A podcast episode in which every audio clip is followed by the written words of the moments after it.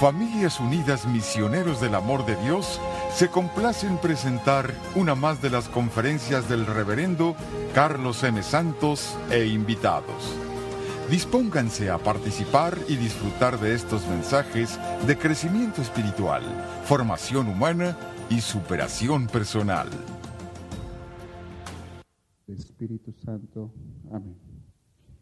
Señor, te agradecemos y te bendecimos.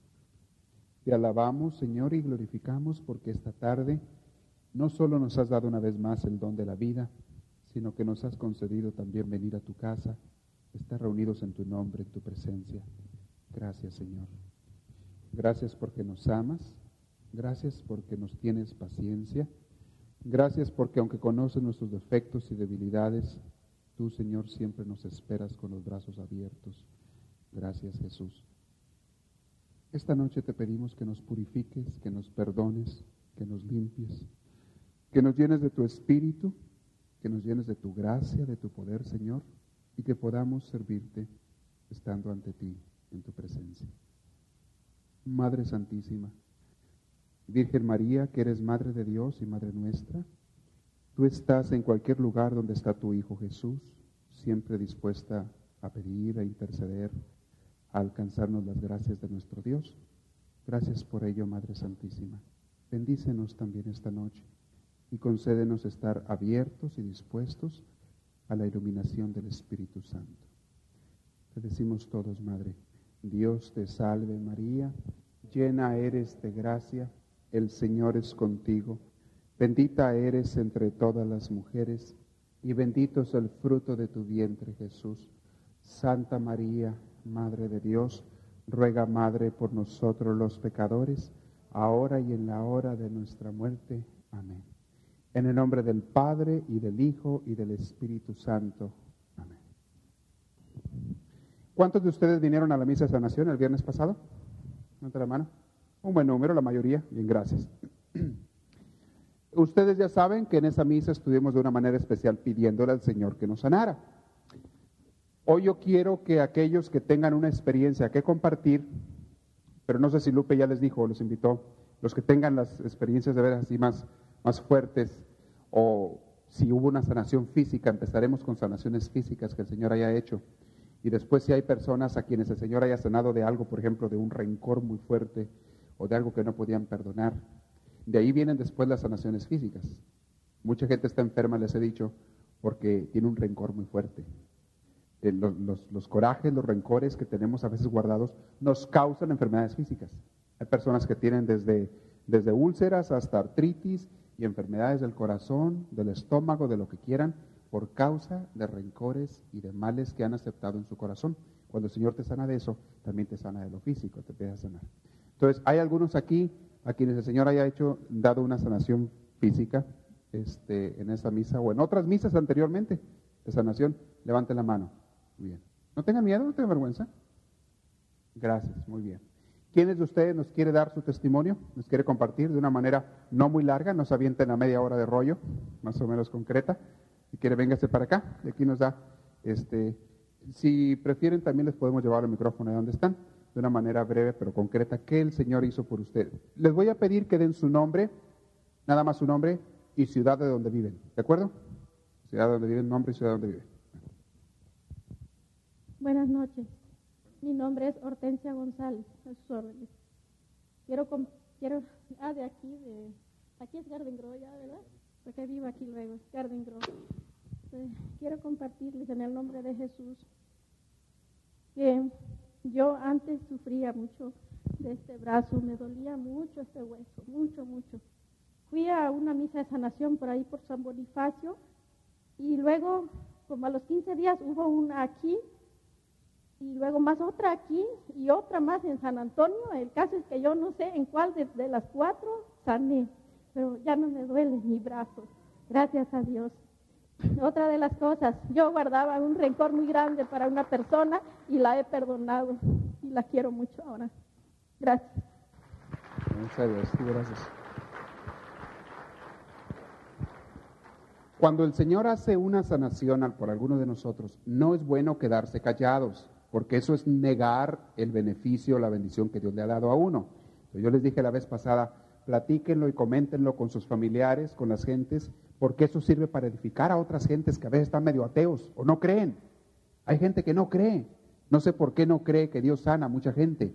Y Dios hace los milagros todos los días, los hace de mil maneras, y más cuando nos acerca al Señor. Y continúa a hacer una misa de sanación. Entonces, qué bueno con ese testimonio. ¿Alguien más lo quiere dar? Sí. A ver cómo se oye ese micrófono. Si no se oye bien, se viene para acá. Ah, mi nombre es Rosario Rodríguez. Yo vivo aquí en Anaheim, pero está pegadito a Garden Grove. yo mi primera experiencia que tuve con, con, el Espíritu Santo fue algo bien lindo. Fue en el retiro que yo viví. Ah, yo tengo, tenía problema con mi columna. Tengo desde, desde niña, mi, tenía el problema de la columna desviada y discos herniados yo no podía caminar casi, ah, para, para agacharme era una cosa muy difícil. Mis hijos han vivido conmigo algo... Está bien, tome su tiempo, hay más tiempo que vida. Tranquila. ¿Sus hijos estaban con usted también cuando el Señor la sanó de eso? ¿O no? ¿O estaba sola? La primera vez no, estaba mi esposo. pero ellos han vivido conmigo algo muy feo feo en el sentido de mi enfermedad, porque muchas veces ellos tuvieron que levantarme con el peso que yo tengo. Ellos estaban más chicos y les costaba mucho trabajo. Él estaba bien pequeñito y él se metía debajo de mí mientras las otras dos niñas trataban de levantarme porque yo por mí misma no podía. Mm. Y así he tenido altas y bajas cuando fuimos al retiro, uh, yo no supe cómo. Fue un retiro de iniciación. Fue un retiro de iniciación y ahí fue cuando, cuando nos pidieron que si teníamos alguna enfermedad, pidiéramos en ese momento porque el Espíritu Santo nos sanara. Lo primero que yo pensé fue tocarme mi espalda para que me sanara y en ese momento me di cuenta que ya no me dolía mi espalda. Yo ya no tenía dolor y como había escaleras, tanto subir y bajar, yo ya no podía, yo arrastraba mi pie para, para llegar arriba cuando bajábamos y subíamos. Y me di cuenta en ese rato que yo ya no tenía el dolor. Pero, ah, como dice usted, Padre, muchas veces cuando uno tiene en el corazón cosas que no nos dejan tranquilos, vuelve uno a recaer. Yo recaí yo ahí quedé totalmente sana porque yo ya no sentía ni un pequeño dolor, siendo que el, el dolor era parte de mi vida. Y yo ahí, el dolor se me fue por completo, como que nunca había sentido yo el dolor. Pero volví a recaer. En una misa de sanación en San Bonifacio, volví a sanar. Y volví a recaer. Y el viernes pasado, yo volví a sanar. Me explicaron a unas semanitas del grupo de oración que uno a veces uno deja que el dolor vuelva a uno y que uno debe de rechazar el dolor. Yo es lo que he estado haciendo ahora, pero lo que les quiero decir es que aunque uno sane, uno tiene que estar fuerte, porque el enemigo no está tranquilo con que uno ya se le está yendo y le pone a uno tantas trabas. Y, yo estoy teniendo bastantes problemas en este momento, pero yo sé que Dios está conmigo y, yo quiero seguir. Pues no lo suelte, Cayendo, cayendo, pero yo ahorita, hasta ahorita, yo no, no podía ponerme zapatos de tacón y ahora aquí traigo zapatos de tacón, tacón porque yo no podía. Así es que gracias a Dios. El Señor se merece nuestros aplausos, definitivamente. Señor, qué bueno. Muchas gracias. ¿Quién más nos quiere compartir allá atrás? Eh, una cosa que les iba a preguntar, si ustedes no tienen inconveniente, es darnos su teléfono, porque habrá gente que escuche su testimonio por medio de un cassette y muchas veces ha pasado en muchas otras ocasiones. La gente quiere hablarles por teléfono y preguntarles y escuchar por ellos mismos, ¿qué hizo el Señor por ustedes? Hay gente un poquito a veces como que su fe no anda muy, muy, dice, será mentira, se le inventaría a la señora esa. Y entonces, muchas veces la gente le, gusta, o a veces una persona de allá de otro estado muy lejos que escucha eso y quiere hablarle y preguntarle, incluso a veces le van a pedir hasta un consejo espiritual. Entonces, aquellos de ustedes que quieran darnos su teléfono, si quiere darnos, este, ¿le interesaría darnos su teléfono? Sí. Bueno, su nombre otra vez completo. Rosario Rodríguez, vive aquí en, Anaheim y su teléfono en el área 714. ¿Y cuál es el número? 748 78 16. Muy bien, pues alguien. Y Si no quieren dar su teléfono, no, no importa, no, no hay problema, ¿verdad? Pero hay veces que hay gente que le gustaría saber y averiguar lo que Señor. ¿Usted su nombre le gustaría dar su teléfono? ¿El, el nombre completo otra vez? Hortensia González, el- también el área 714 y número 663 94 45. Muy bien. Si nos da, si usted quiere también darnos su nombre y ciudad. Buenas noches, padre. Buenas noches. Dispénsenme si no hablo bien, pero esto que les voy a decir a todos, padre, es muy cierto. Aquí delante de Dios, hace ocho meses perdí a un hijo, me lo mataron aquí en Santana. Y de ese día para acá, yo no sé cómo he sobrepasado este dolor junto con toda mi familia. Desde mi nietecita que traigo aquí cuatro años. ¿De qué edad su hijo, perdón? Era mi hijo. ¿De qué edad? Tenía 19 años. Y nosotros todos estábamos muy apegados a él. Desde ese día, padre, no volví a sentarme en la casa con mi familia a comer hijo.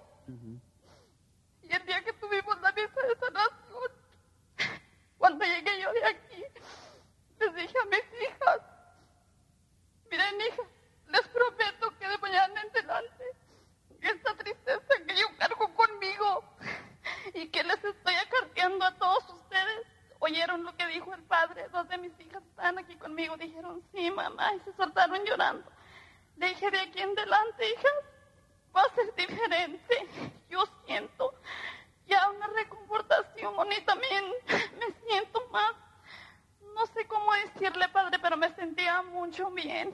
Sí. Le sanó el Señor Yo tenía ocho meses sin visitar a mi familia, ni a mis amistades, ni nada, porque no quería salir de mi casa. Las venidas que son es traer a mis niñas a la, a la doctrina y aquí con ustedes y a la iglesia, padre, porque no tenía ganas de nada, ni duré cinco meses sin pararme en la tienda de la comida. El día que llegaron las niñas a mirarme, ese me dijeron, estaban aplaudiendo, me tengo una de seis años y otra de ocho, me dijeron, estamos aplaudiendo, mami, porque tú ya fuiste a la tienda. Y de ese día para acá, otro día, padrecito, pero cierto, aquí está una de las señoritas que nos habían ido a invitar a que fuéramos a comer, aunque fuera porque cumplía 15 años la muchacha. Le dije yo a mi esposo, mira, le dije de anoche para acá que fui a la misa, me siento muy diferente, vamos a acompañar a estas personas siquiera a comer, padre. Y de ahí para acá me he sentido muy, muy mejorada de ese dolor tan grande que, que yo estoy llevando. Pues bendito sea Dios. Dios bendito sea Dios y gracias a Dios y que así me siga dando fuerzas para seguir adelante, Padre. Pues le damos un aplauso al Señor que se merece recibir esto.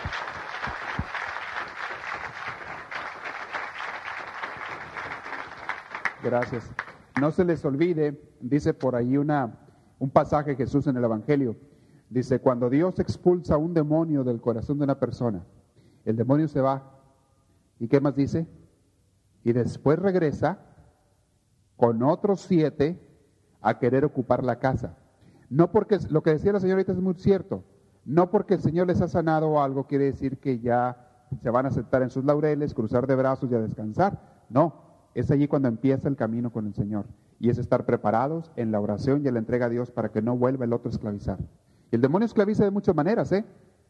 Mucha gente no lo quiere aceptar o creer, esclaviza de muchas maneras. No nada más físicas, espirituales, afectivas, mentales, de muchas maneras. Él trabaja, se los garantizo. Y lo he visto en muchas, muchas gentes trabajar y esclavizarlas. Bueno, pues bendito sea Dios que, que la ha liberado de eso. No nos dijo su nombre ni de qué ciudad es. De Garden Grove y su nombre es. A ver, María Elba. Aquí vivo en Garden Grove. Sí. Mi nombre es María Elba Lechuga. Ajá. Mi teléfono es el 971 Sí. 0901. Muchas gracias, María Elba. Gracias a usted, Padre. Dios la bendiga. Muy bien. ¿Alguien más quiere darnos, compartirnos lo que el Señor ha hecho con usted? ¿Quién más quería compartir? Acá está otra mano.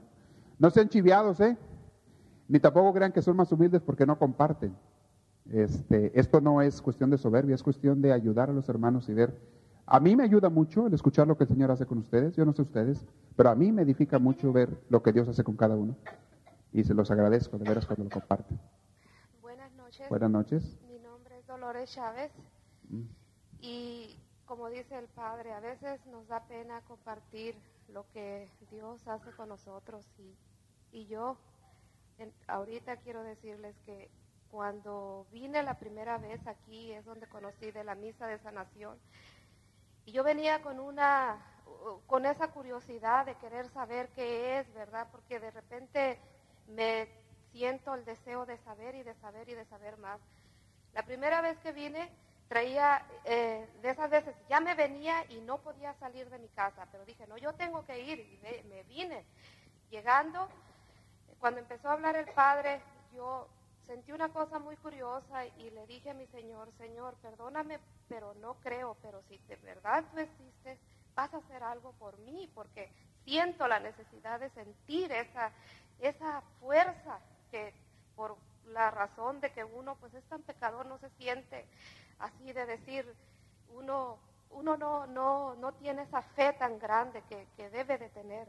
Entonces cuando estaba el momento de la oración yo sentía siempre tenía este el pie derecho que me dolía mucho mucho me dolía mi pie y siempre tenía ese problema hacía frío hacía calor yo con el problema y iba con el doctor y pues no que era una riuma no nada no se me quitaba y ese día yo le pedí a mi señor con todo mi corazón le digo cúrame señor quítame este dolor, quítame esta molestia. Le digo, yo quiero ser fuerte, quiero tener esa fortaleza para, para poder decir de verdad lo que, lo que siento en mi corazón, lo que es Dios para mí. Pues miren, empecé a sentir una cosa, una, una, una paz, una tranquilidad, una cosa calientita, calientita, que me empezó a invadir todo mi cuerpo. Cuando mi pie no lo podía yo mover, sentía frío, sentía calor, sentía dolor, sentía de todo. De repente, que me hinqué, me hinqué para orar con más ganas, cuando me hinqué y me paré, hermanos, mi pie sanada, se los dije a mis hijos, les digo, mis hijos, esto es verdad lo que yo les estoy diciendo. Mi Señor me oyó, mi Señor me curó, me curó mi pierna y, al siguiente día dije yo, a ver si es cierto todavía, a ver si es cierto que mi pie se me curó. Y mire, me, me, me tentaba, me movía mi pie, de aquí de junto al tobillo, hasta tenía una bola de, de cómo me dolía mi pie. Pues miren, mi pie, gracias a Dios, sano, sano, sano. Esa es la primera vez. Esta otra vez que vine, yo traía, necesitaba unas pastillas para que mi, mi dolor de cabeza se me quitara y mi sentía como comezón en los ojos, una cosa exagerada, así fea. Pues ese día que vine yo aquí, así venía, mala. Cuando yo salí de aquí, miren, véanme cómo estoy. Sana, gracias a Dios. Fuerte. Y le digo yo a mi Señor, perdóname por no ser lo suficientemente así, tener el, suficiente valor para hacer las cosas en verdad como Él dice, para yo poder ser un ejemplo, le digo, vivo, un ejemplo del cual tú, le digo, te, sientas orgullosa, orgulloso de que yo sea tu hija.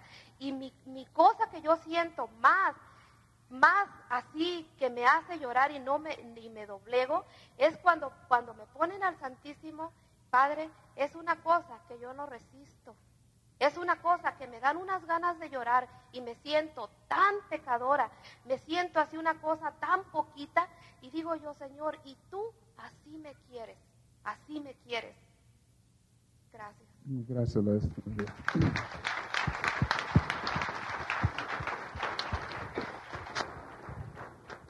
Dolores vive en Garden Grove también. Es Santa Ana. ¿Le interesaría darnos su teléfono? Sí, cómo no, con mucho gusto. Sí, ¿cuál es? Sí, el teléfono es 825-0344. Gracias. Muy bien. Eh, les insisto, el que no quiera dar su teléfono, porque no le da vergüenza que le hablen, no se preocupe, no el teléfono, ya con que dé su testimonio, ¿verdad? Pero el que quiera y que no le importe que alguien le hable para preguntarle, pedirle su testimonio, pues acuérdense que estos, estas pláticas las van a escuchar muchas personas en muchos lugares y alguien a lo mejor necesita preguntar un poquito más qué hizo el Señor por ti, cómo lo hizo, qué tengo que hacer yo. No, sea, no porque seamos maestros, no se vayan a creer mucho ¿eh? si les hablan por teléfono, pero con humildad, con sencillez uno dice, pues mira, lo que hizo por mí es esto. Ya tú sabrás si te rimas o no al Señor, ¿verdad? ¿Alguien más nos quiere compartir su testimonio este día? A ver, está acá, hay otra mano ahorita. Sí. Nos da eh, su nombre, ciudad, por favor, donde vive. Sí. Buenas noches. Buenas noches. Mi nombre es Mario García, ah, vengo de Orange. De Orange. Muy bien. Ah, pues mi testimonio es de que ah, hace cuatro años viví un retiro de iniciación. Ujú. Tengo 38 años ahorita. Hace cuatro, pues que tenía 30 y... pues que sea. 34. Ajá, lo que pasa es que yo empecé a tomar como a los 18 años y empecé a tomar porque quería tener el valor para platicar, porque me daba mucho valor. Ah, también empecé fumando un poquito más joven, ya tenía muchos años fumando y yo creía que nunca lo iba a poder dejar, pero gracias a que mi esposa trajo un cassette de alabanzas, cuando yo estaba tomando, escuché una alabanza y me gustó sentí algo en mi corazón, como que ganas de llorar, pero sentía bonito. Entonces este, hicieron una invitación para un retiro y dije, pues voy a ir a ver a ver qué es esto. Y gracias a Dios ah, me confesé porque ya tenía también como unos veintitantos años que no me había confesado. Al, el próximo lunes ah, me di cuenta que ya no, no, no fumé. Y gracias a Dios ah, tengo los cuatro años que no he fumado y de tomar también. Ah, pasó el fin de semana, vino otro fin de semana y yo gracias a Dios ya no me dieron ganas de tomar. Con esto, por lo que usted dijo de que el, el- el enemigo trabaja, gracias a, a las oraciones, ah, es como he podido yo sentir que, que sí he seguido adelante. Y pues yo nomás quiero animar a todos estos que toman de que sí se puede, con Dios sí se puede. Muy bien. Amén. A Dios. Gracias. Mario. Allá estaba otra mano. Gracias. Ah, Hay, hay personas a veces que piensan, no, no se puede, ¿verdad? Dicen, no, no. Pero ya cuando escuchen el testimonio de otra persona, dicen, si él pudo, ¿por qué yo no? Si el Señor lo sanó a él, ¿por qué a mí no me va a sanar? Todo es que uno se quiere acercar. Gracias, Mario. Sí. Buenas noches. Buenas noches. mi nombre es Socorro Martínez y vengo de Anaheim. Bien. El otro viernes que vinimos estaba la misa de sanación. Sí. Traía una niña yo tres días con calentura, no se le quería quitar. Aquí en la iglesia se me vomitó de la calentura que traía. Sí. Y para el sábado la niña ya no tenía calentura ni tenía vómito, gracias a Dios. Bendito sea Dios. Y ya la niña pues ahí dejó el frasco lleno de medicina porque ya no la quiso. Ah, bueno. Gloria a mi Señor Dios. Gracias, Gloria a. Jesús.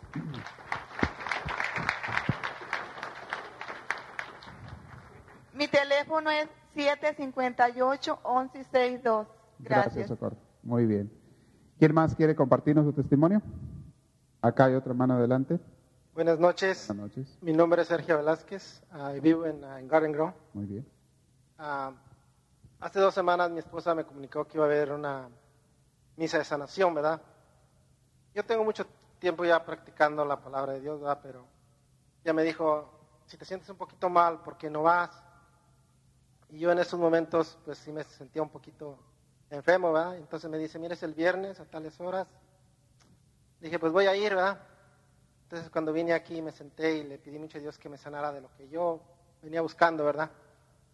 ¿Y cuál fue mi sorpresa? Fue algo diferente. Yo era una persona muy egoísta, ¿verdad? una persona que no sabía ah, decirle a una persona, dispénsame o perdóname por lo, por lo sucedido, ¿verdad? Yo decía, pues, te hice, pues, adiós, hay buena suerte. Y el viernes, gracias a Dios, ¿verdad? yo recibí el don de sanación, de saber perdonar, de saber pedirle a una persona perdón, ¿verdad? Y cuando llegué a la casa me dice mi esposa, ¿cómo te sientes? Le digo, pues bien, ¿sanaste? Le digo, pues creo que sané de algo que Más fuerte. más fuerte de lo que yo esperaba. Sí. A los dos días después sané de la, de la otra cosa que yo traía en mi cuerpo. ¿verdad? Sané completamente. Y pues gracias a Dios, yo pienso, pienso en mí yo que para mí esta semana que pasó ha sido una lucha muy grande, porque no es fácil. No es fácil decir ya, ya sané, ya me voy a olvidar que existe un Dios. No, es una lucha que he tenido yo particularmente entre mí y el otro, Sí. que no me quiere dejar en paz.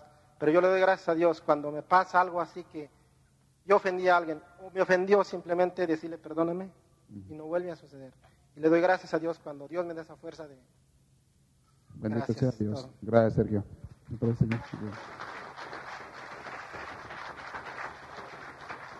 Y Mi, mi teléfono es el 703-9009. Gracias. Gracias. ¿Alguien, ¿Alguna persona más? Nada más una más. Si hay algún testimonio que quieran compartir. A ver, hay dos. A ver, aquí le van a pasar el micrófono. Buenas Ah, usted noches. también. A ver, a ver. Buenas Sí. noches. Mi nombre es Ofelia. Este, también hace un tiempo yo sufría de artritis. Sí. Yo las rodillas siempre tenía dolor y este iba al doctor, dice, "No, pues no es nada, tome pastillas nada más." Dice, "Ya es por la edad." Y decía yo, "Bueno, pues está bien." Yo no decía nada. Entonces yo iba a misa, pues gracias a Dios siempre, ¿verdad? y este yo solo a misa, a la comida y me sentía con un cansancio en la rodilla, dolencia. Y un día también en una misa de sanación fui y gracias a Dios que ahí el Señor me, me tocó bien fuerte, pero pues yo estaba, pues digo, yo tenía fe en Dios, ¿verdad? Y este inclusive con, con la comunión que, di- que cada domingo yo tomaba, yo sentía que ya mis, ya iba sanando, porque ya me iba sintiendo mejor. Entonces, este, después de eso, en la misa de sanación fue completamente.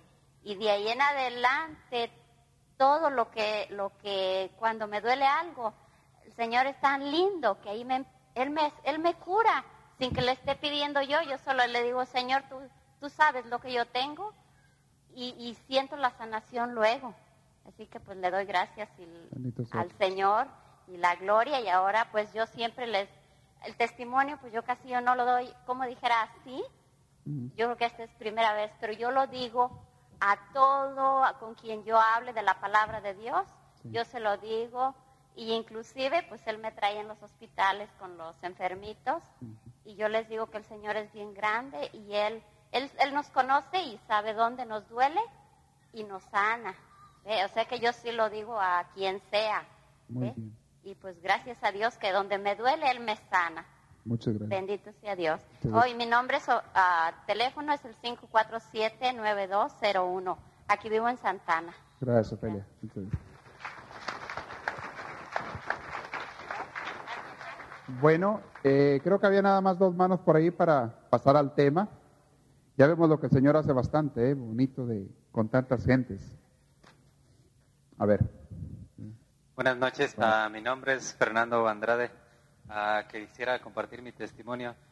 Ah, fuimos una, en una ocasión a la iglesia de San Bonifacio en una misa de sanación y yo hace algunos años ah, me fracturé los, los dedos y en ese día que fuimos me dolían bastante y tuve un poco de exceso de trabajo y sentía yo mis, mis dedos muy, muy entumidos. Y le, me, me encomendé yo mucho al Señor y le pedía que me ayudara para que me ayudara a mover bien mis dedos. Y cuando venía el Santísimo acercándose a la banca de nosotros, ah, sentía un calor tan inmenso que parece que me estaba quemando. Y todos alabando y fue, fue una, una cosa muy linda que, que me sucedió. Cuando fuimos pasando alrededor del Santísimo. eh, lo que pasó fue de que ya conforme se me iba controlando el calor, empecé yo a sentir una suavidad en mis manos y me sentí yo tan, tan bien que me parecía algo increíble. Y sobre todo la, la fe creo que es lo que también le ayuda a uno mucho en Dios. Gracias. Gracias. El último, había una mano allá, atrás. Allá atrás está aquí la mano. Yo sé que hay muchos testimonios más. Yo sé que hay mucha gente, incluso algunos como que les da un poquito de penita decirlos. En otra ocasión, Buenas ojalá noches, tengan la padre. oportunidad de decirlo. Buenas noches. Nomás este, yo les quiero compartir este que cuando yo voy al grupo de oración, siempre voy, ¿verdad? Siempre vengo a donde quiera. Y entonces este, yo veo que todas este, dan su testimonio, ¿verdad? Que, que ven visiones y todo eso, ¿verdad? Que de rodillas y pues a pedirle perdón porque yo, yo le exigía, ¿verdad? Que yo quería ver una visión, quería ver algo. Yo, yo cre- creo en él, ¿verdad? Y creía, pero yo sentía nada más una paz, una tranquilidad todo el tiempo y lloraba y sentía la necesidad de orar por mis hermanos, pero yo quería ver algo y, y luego lo miré sangrando y pues yo pienso que es el sufrimiento que él siempre está por nosotros sufriendo. Muchas gracias, es lo que yo les quería compartir, Padre. Gracias, muchas gracias.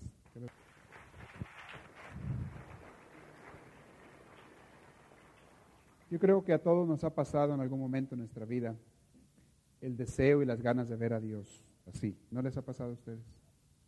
A todos nos ha pasado alguna vez. Y saben, eso es posible. Es posible. El problema que tenemos es que no sabemos cómo verlo. Y hay que ejercitarnos mucho en la oración, en la humildad y en el abandono para poder ver a Dios. Los santos, los grandes santos veían a Dios. Lo veían no con los ojos de la cara muchas veces, lo veían con el corazón. Y es una de las cosas que no se pueden explicar con palabras.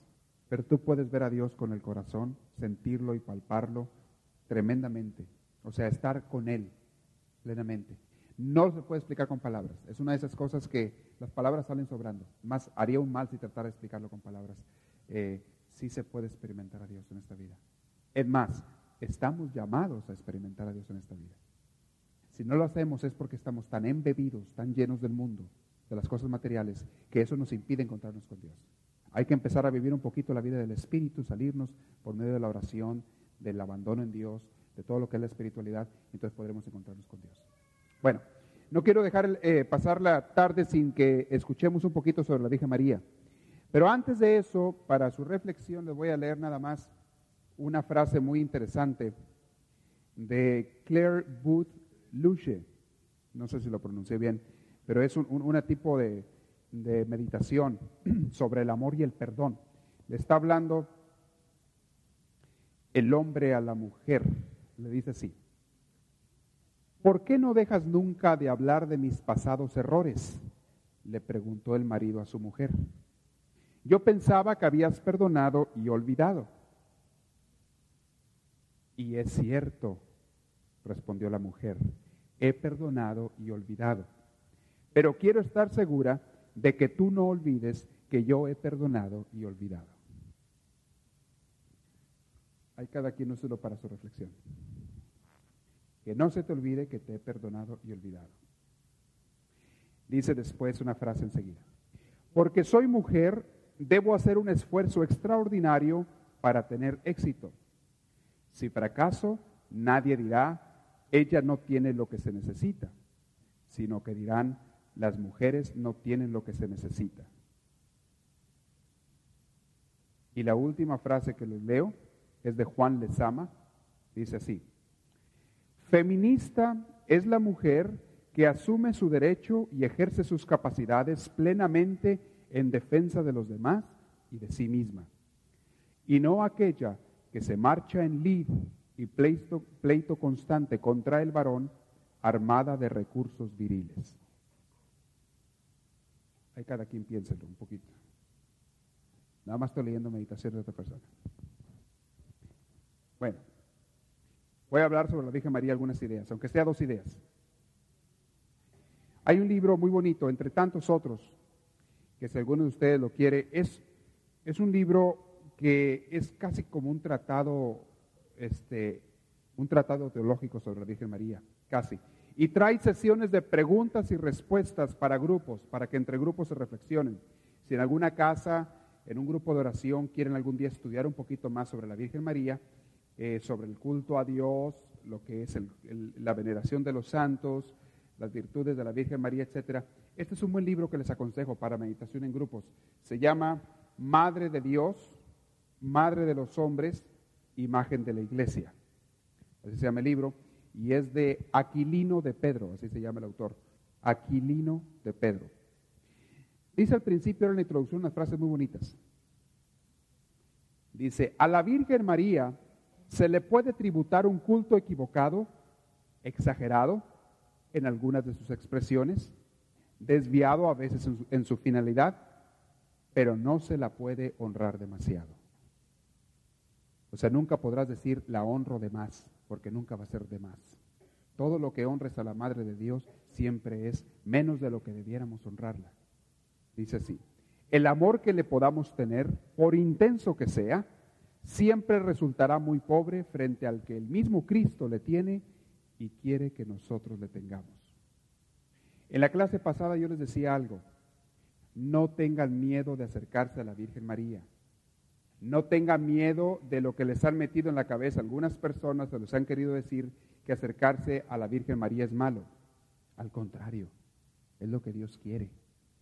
Dios quiere que nos acerquemos a su madre porque por medio de su madre nos da muchos dones y regalos. Casi todo lo que recibimos bueno viene por medio de María, por no decir que todo. No hay Cristo sin María y Cristo no vino al mundo sin María. Yo les pregunto una cosa, ¿podía Dios haber venido al mundo sin la Virgen María? ¿Sí o no? A ver, Dios, siendo Dios como Dios, ¿puede Él o no puede? Claro que puede, claro que puede. ¿Por qué quiso Dios venir por medio de María? Yo le voy a dar dos razones La primera es porque quiso hacerse hombre hecho y derecho en todas las de la ley. Quiso encarnarse. Dios no cayó como un meteorito que cae del cielo, tras que aparece de repente por ahí arriba de un cerro o en medio de una calle. Dios no cayó, Jesús no cayó hacia el mundo. Jesús quiso nacer, encarnarse de una mujer como nacemos nosotros. Quiso Jesús así nacer. Quiso hacerse parte de nosotros. Y dice un autor por ahí muy, muy interesante, dice, todas las religiones del mundo no dejan de tener mucho de fantasía y mitología y algo un poquito fuera de la realidad. Las religiones del mundo, si se ponen a estudiarlas todas, tienen algo fuera de la realidad. La única religión que presenta a Dios, al Dios, como alguien encarnado, parte de nosotros, es la, es la cristiana. La religión que acepta y que reconoce, o más bien que se ha dado cuenta por la revelación, que Jesús se hizo hombre. Es más bonito y más grande el que Jesús haya nacido de una mujer que el que si Jesús hubiera venido al mundo como pedrada y nos cayera en medio de una calle. La razón número uno es Dios, Jesús es uno como nosotros. Aparte de ser Dios, es uno como nosotros. Vino a nacer, a vivir como nosotros. Y quiso nacer de una mujer además, porque quiso darnos una madre a nosotros también en el cielo. Aparte de tu madre física que tenemos aquí en la tierra, que es una bendición y un regalo muy grande de Dios, porque sin ella no tendrías la vida. Aparte de ella está la madre que Dios nos quiso dar en el cielo, la madre misma de Él, la madre perfecta, la imagen de ella. Dios es la imagen perfecta de Padre, pero a Él le gusta que también tengamos la imagen de Madre en el cielo, porque sabe cómo somos los humanos, nos gustan las dos imágenes. Y saben una cosa, para muchos de nosotros es más fuerte la necesidad de la madre que la necesidad del padre. ¿No es cierto? Cuando el niño nace y crece, por naturaleza, por lo que quieran y gusten, es más fuerte la necesidad de la madre que la necesidad del padre. Y Dios que nos hizo y nos conoce perfectamente, sabiendo eso, quiso darnos también una madre en el cielo. Dios quiso. Más aún, Dios, les repito lo de hace rato, no viene al mundo sin María. Eso pasó hace dos mil años y eso sigue pasando hoy. Dios no viene al mundo sin María. ¿Podría Él venir? Vuelvo a repetir la misma pregunta. ¿Podría Dios venir sin la ayuda de María? Sí, claro que puede. Claro que puede. Pero no quiere. No le da la gana. ¿Y por qué no? Vayan y pregúntenselo a Él, no a mí. Pregúntenselo a Dios. Es muy su santa voluntad, muy su regalada gana. Él quiere venir al mundo por medio de María. La devoción a la Virgen María, mis hermanos, no es nada nuevo. Tiene lo que tiene la iglesia de Antigua. Desde los primeros años de la iglesia, después de Pentecostés, y cuando María ascendió a los cielos, los apóstoles y los primeros seguidores empezaron a darse cuenta de la importancia de la madre, de la importancia de la mujer que trajo Jesús. Desde los primeros años de la iglesia hay tratados y libros antiquísimos que hablan de ella y de oraciones a la Virgen. Se empezaba a repetir aquellas frases que el ángel le dijo a la Virgen María. Se repetían como honor, como honra a María. Y se sigue haciendo en el rezo del Ave María. El rezo del Ave María es muy viejo, muy viejo, tiene muchos cientos de años. Se sigue haciendo. La devoción a la Virgen María no es nada nuevo, es algo que Dios nos dio. Es muy importante que no se olviden que a Dios le encanta lo que les dije la vez pasada, le encanta vernos como familia, no como individualistas. ¿Se acuerdan lo que les expliqué la vez pasada? No tenemos a un Dios individualista, un Dios egoísta que dice nada más conmigo, tú y yo, y los demás olvídate de ellos. Ese no es el Dios que tenemos. El Dios que tenemos es un Dios de familia, que le gusta vernos en familia y ayudándonos unos a otros. La semana pasada, ah, digo hace dos semanas, cuando hablamos de la Virgen María, surgió una pregunta. Y esa pregunta estaba basada en la Biblia, porque hay dudas en los hermanos de otras religiones sobre la Biblia en muchos aspectos, sobre lo que es la Virgen María, lo que es la devoción a los santos y demás. Hay dudas. Y son dudas, si ustedes quieren, válidas, porque es falsas o malas interpretaciones de la Biblia que no lo hacen de mala voluntad. Simplemente la persona que no tiene una preparación para estudiar la Biblia va a entender cosas equivocadas. Hay cosas en la Biblia que si tú las tomas al pie de la letra son pecados hacerlos. Es pecado. Dice el Antiguo Testamento en el libro del, en, el libro del Deuteronomio. Aquel que te haga un daño, en los libros de Pentateuco, y creo si no me equivoco es el Deuteronomio, habla de la ley del talión. Aquel que te haga un daño se lo devolverás a lo mismo que te hizo ojo por ojo, diente por diente. Está escrito en la Biblia. Una persona que no sepa interpretar la Biblia lo va a leer y lo va a hacer. ¿Eso es cristiano? ¿Qué viene Cristo y nos dice después, 1500 años después? ¿Qué nos dice Cristo? Al que te dé una bofetada, ¿qué dice? Devuélvesela y más fuerte. Le pone la otra mejilla. Al que te quite tu manto, regálale también la túnica. Al que te obliga a caminar una milla con él, camina otra con él. Al que te ofenda y te dañe, reza y ora por él. Ama incluso a tus enemigos, porque amar a los amigos no tiene ningún chiste, cualquiera lo hace. Cualquiera le regresa el saludo a una persona que le cae bien y que te saluda. Pero amar y saludar a la persona que te cae mal, eso sí tiene chiste y eso sí es valor cristiano. La misma Biblia, si uno no la sabe interpretar, se contradice en muchas partes. ¿eh? Porque el Antiguo Testamento no estaba claro para los judíos. No entendían todavía quién y cómo era Dios. Es hasta el Nuevo Testamento cuando ya Cristo nos viene a enseñar. Y al mismo Jesús van y le dicen, Señor, dice la Biblia, dice la ley de Moisés, que está permitido divorciar a la mujer. Dicen, van y le dicen a Jesús que está permitido. ¿Tú qué opinas? Porque Moisés nos dijo eso. Y efectivamente, dice en el Antiguo Testamento, el hombre que no le caiga bien la mujer, nomás le escribe una cartita que le llamaban el nivelo de repudio, y con esa cartita la despacha, le hace su maletita, la pone en la puerta de la casa y le da una, una nalgadita así con cariño, y la manda a la calle a ver dónde se va. Dice ahí. Si a usted no le gusta cómo hace los frijoles, prácticamente es lo que decía, no dice con las palabras, pero si no le gusta cómo hace los frijoles ella o si le cae mal o lo que sea, usted nomás la despacha y, y luego se consigue otro, no hay problema. Así dice. Y le preguntan a Jesús, Señor, ¿por qué? ¿O, está bien eso o está mal? Y Jesús les dice, le dice, no señores. Eso les dijo Moisés a ustedes por la dureza de vuestros corazones. Pero en el principio no es eso lo que Dios hizo, ni lo que Él creó, ni lo que Él quiere. No está bien. Y no les explico toda la lectura porque ya la conocen. No está bien. Entonces, cuando viene algún hermano y interpreta la Biblia que dice que la Virgen María tuvo malos más hijos, está haciendo una mala interpretación basado en un malentendido donde habla de los hermanos de Jesús. cuando habla del primogénito, no quiere decir que fue el primero de muchos, quiere decir que fue el primero y no necesariamente muchos más, el único.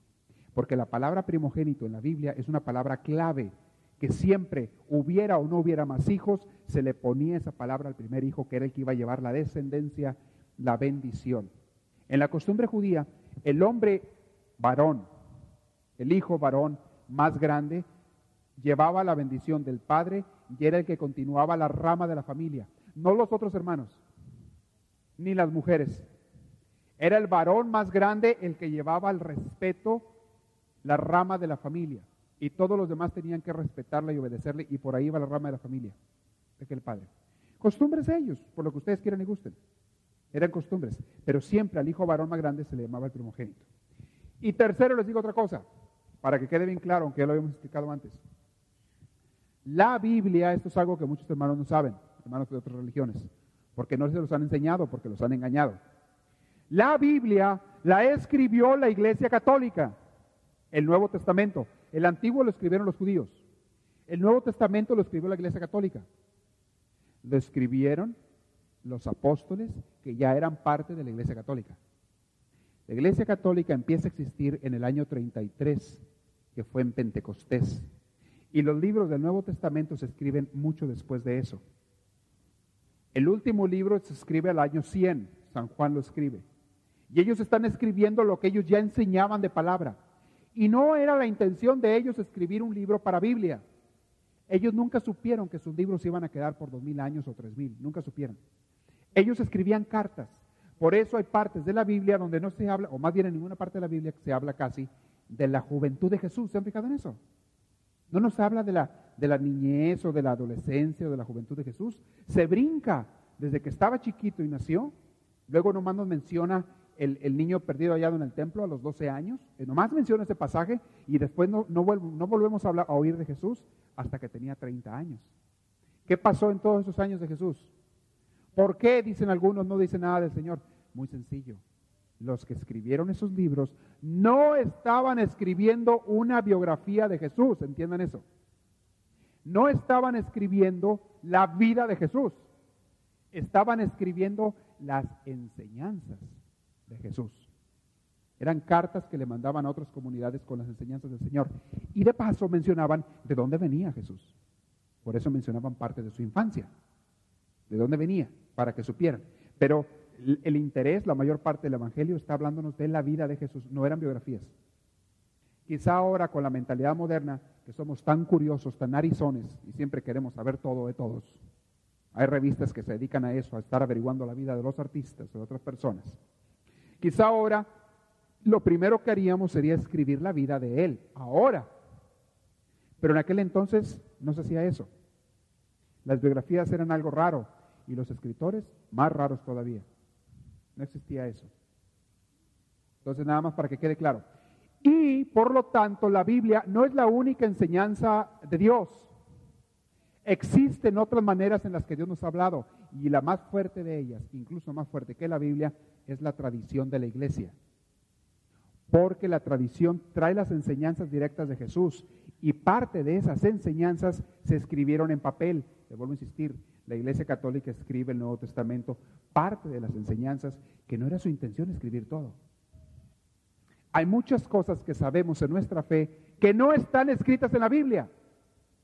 Por eso un hermano protestante se confunde y luego luego te quiere sacar la Biblia y te dice, ¿dónde dice la Biblia? Dile, no dice en ningún lado. Porque la Biblia fue escrita después de que eso sucedió y la Biblia no escribieron todo. La tinta era muy cara en aquellos tiempos, hermano. ¿eh? Y el papel más, no había papel.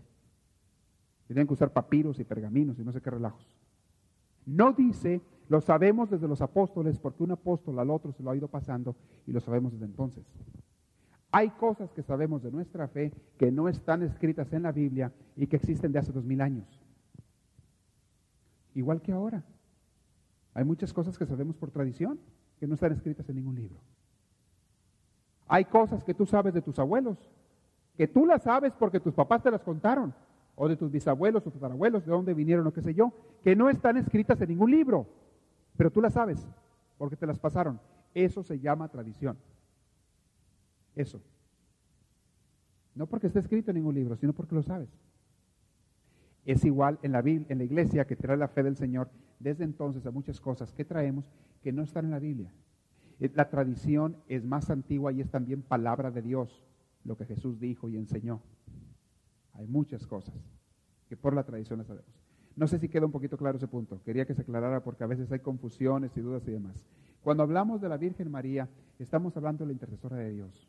Cuando una persona te dice a veces, no está bien que se recurra a la Virgen María porque en el libro tal de la Biblia dice que el único intercesor es Cristo, o porque Dios se pone celoso y dice que no te harás falsas imágenes en el libro del Éxodo, están malinterpretando totalmente las intenciones de Dios. Totalmente. Si algo quiere Dios tener para nosotros es que seamos unidos, familia y tener nuestra Madre en el cielo a la que le pedimos. Entre paréntesis, aunque todavía no se acerca el Día de la Virgen de Guadalupe, les voy a dar una clase sobre eso, si Dios quiere, antes de la fiesta de la Virgen de Guadalupe.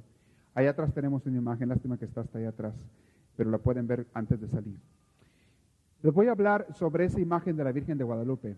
Es algo milagroso que ni los mismos científicos se han hecho estudios científicos sobre la manta de la NASA misma fue en los años 70, en los 70 fue a México a estudiar el manto, la tilma, y sacaron varios estudios y conclusiones donde ellos dicen, esto es algo que la ciencia no puede explicar, el cómo está hecha esa pintura. Pero bueno, luego lo voy a hablar con detalle y todo eso. Milagros como esos hemos tenido en muchos lugares. La Virgen María se ha aparecido en muchos lugares, les dije también antes, porque es la embajadora de Dios. Ella es la persona que Dios utiliza para profetizarnos, para ser nuestra embajadora e intercesora también. Cuando se apareció en Guadalupe, ella dijo lo que dice todas las partes que se.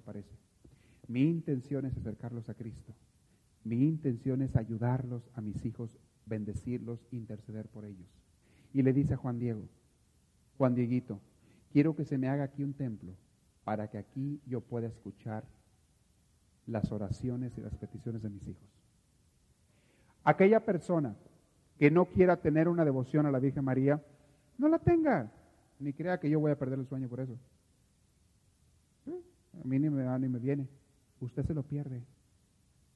Esa persona se lo pierde. Un gran regalo de Dios, usted se lo pierde. Pero es que no me interesa, pues que no te interese. Está mejor, así no me lo ocupas tanto, cuando yo la quiero estar más desocupada. No importa. Pero es que yo y Dios nada más, pues ándale, llegale tú y Dios. Si tú eres tan salsa y tan fregón para llegar a Dios directito, pues lléguele. Yo no, yo sí necesito de ayudas para llegar a Dios. No porque Dios no me quiera, sino porque yo soy tan imperfecto y tan pecador que necesito de toda la ayuda que me puedan dar para acercarme a Dios.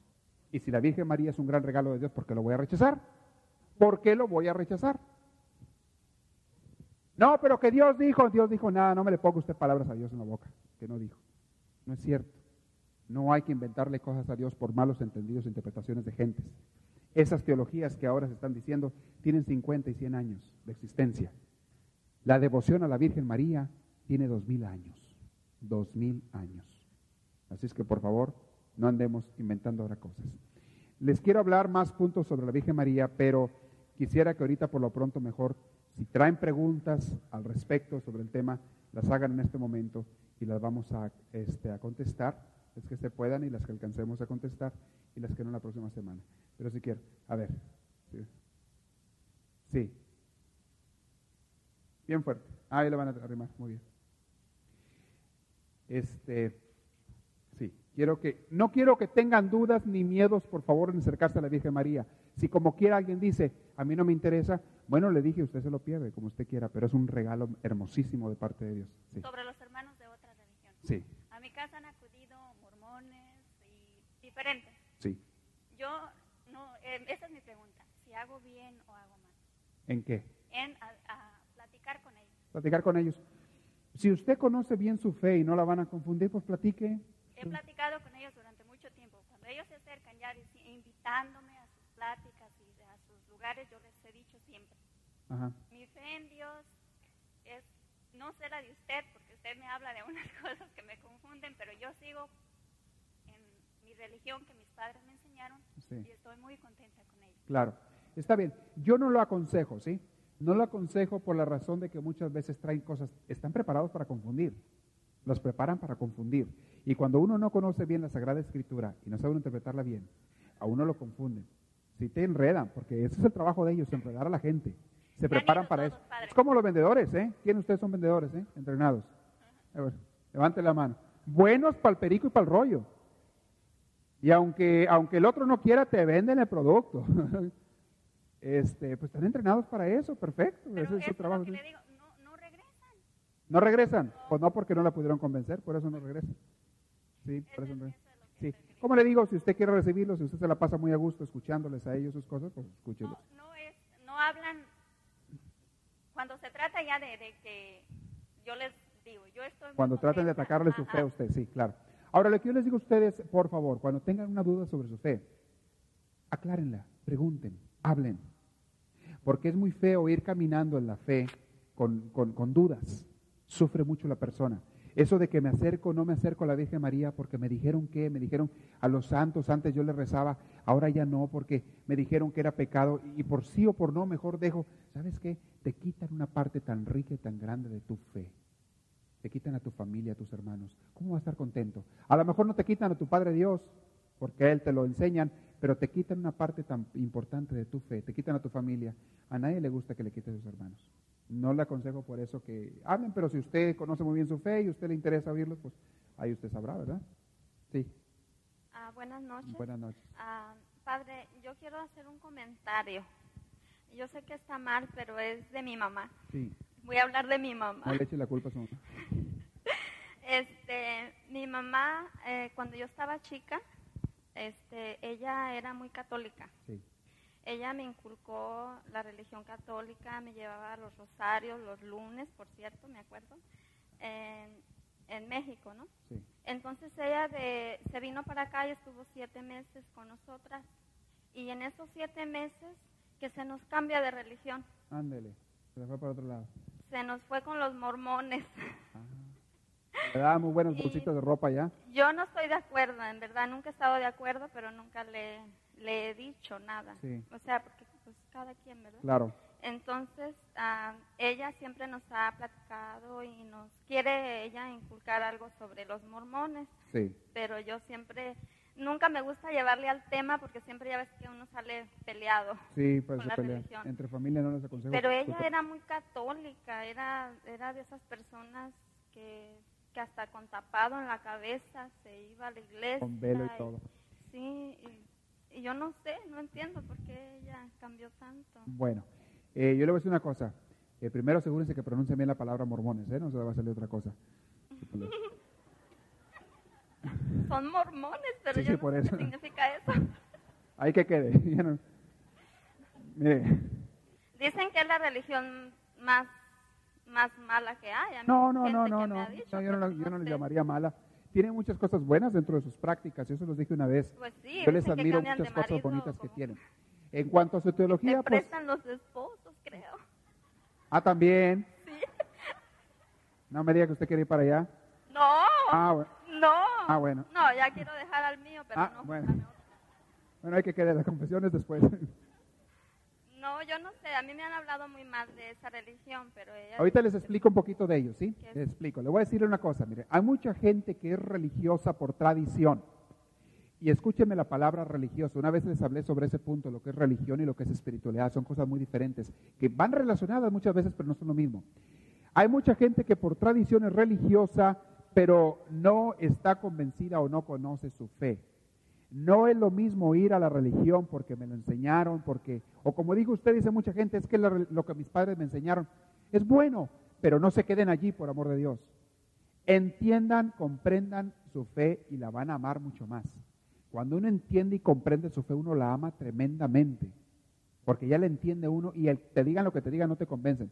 El problema de muchas personas es que son religiosas, son activas, pero no conocen su fe. Al momento en que llega otro y les cuenta otro cuentito más bonito, más facilito, así muy, muy, muy tierno, se van por allá.